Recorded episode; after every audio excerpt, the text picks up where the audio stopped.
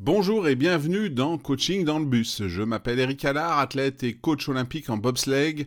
Mon métier aujourd'hui, c'est d'aider les managers, dirigeants et entrepreneurs à atteindre leurs objectifs et ceux de leurs équipes.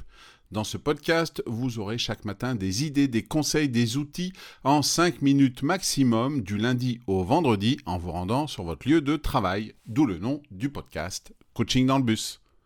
Aujourd'hui, dans cet épisode, nous allons explorer la gestion du temps en management. Un aspect crucial pour tout leader ou manager souhaitant maximiser à la fois l'efficacité et la productivité.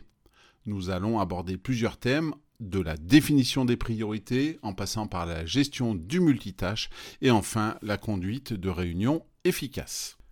La définition des priorités est la première étape essentielle dans la gestion efficace de votre temps. Elle implique de distinguer ce qui est urgent de ce qui est important et de concentrer ses efforts sur ce qui apporte la plus grande valeur. Mais pourquoi est-il important de définir vos priorités? En fait, sans priorité claire, il est facile de se laisser submerger par des tâches moins importantes ou urgentes.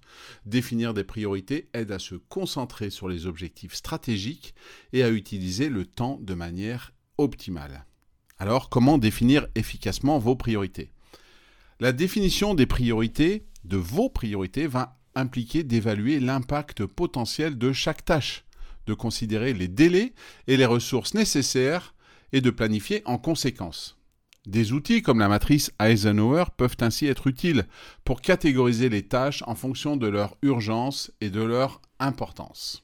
Bernard Arnault, PDG de LVMH, gère son empire de marques de luxe en se concentrant sur des stratégies prioritaires qui maximisent la croissance et l'innovation.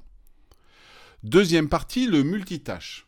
Le multitâche est souvent considéré comme une compétence en management, mais il peut en réalité diminuer la productivité et la qualité de votre travail. Mais pourquoi le multitâche est-il problématique? En fait, des études montrent que le multitâche peut réduire l'efficacité et augmenter le temps nécessaire pour accomplir les tâches, alors qu'à la base, on croit que c'est l'inverse. Il peut également conduire à une augmentation des erreurs et à une baisse de la qualité du travail il est recommandé de limiter le multitâche autant que possible. Cela implique de se concentrer sur une tâche à la fois, de minimiser les interruptions et de créer des blocs de temps dédiés à des tâches spécifiques et précises. Tim Cook, le PDG d'Apple, est réputé pour sa capacité à se concentrer sur une tâche à la fois, malgré les nombreuses responsabilités liées à sa position. Anne Lauvergeon, ancienne PDG d'Areva, a géré des projets complexes en se concentrant sur des tâches spécifiques, évitant ainsi les pièges du multitâche. Enfin, troisième partie que j'aborderai aujourd'hui, la gestion des réunions. Les réunions sont un aspect incontournable du management, mais elles peuvent souvent devenir des voleurs de temps si elles ne sont pas bien gérées. Pourquoi est-il important de conduire des réunions efficaces? Pour permettre de gagner du temps de clarifier des objectifs, de faciliter la prise de décision et d'améliorer la communication au sein de votre équipe. Comment s'y prendre? Pour rendre les réunions plus efficaces, il est essentiel de définir clairement l'objectif de la réunion, de préparer un ordre du jour, de limiter le temps de réunion et de s'assurer que chaque participant a un rôle clair et bien compris ce qui l'attend. Jeff Bezos, le fondateur d'Amazon, utilise la technique de la réunion sans PowerPoint, où les participants lisent un mémo structuré en début de réunion pour favoriser une discussion profonde et significative.